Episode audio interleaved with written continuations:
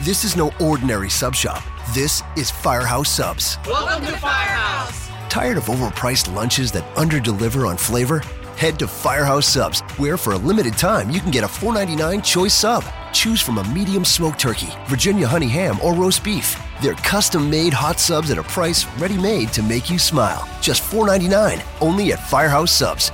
Enjoy more subs, save more lives. Participating locations plus tax limited time offer prices may vary for delivery.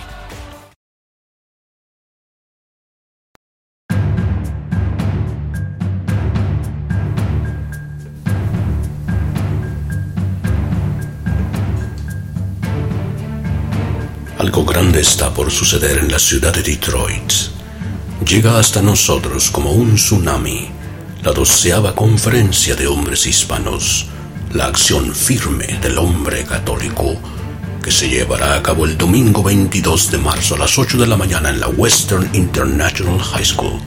Pide tus boletos en todas las parroquias donde hay ministerio hispano. Los corazones de los padres y de los hijos recibirán el Espíritu Santo. Todas las familias sentirán la fuerza de Dios. Habrá una transformación muy positiva en todas las familias. Amigos, no se la pueden perder. Doceava Conferencia de Hombres Hispanos de la Arquidiócesis de Detroit. La acción firme del hombre católico.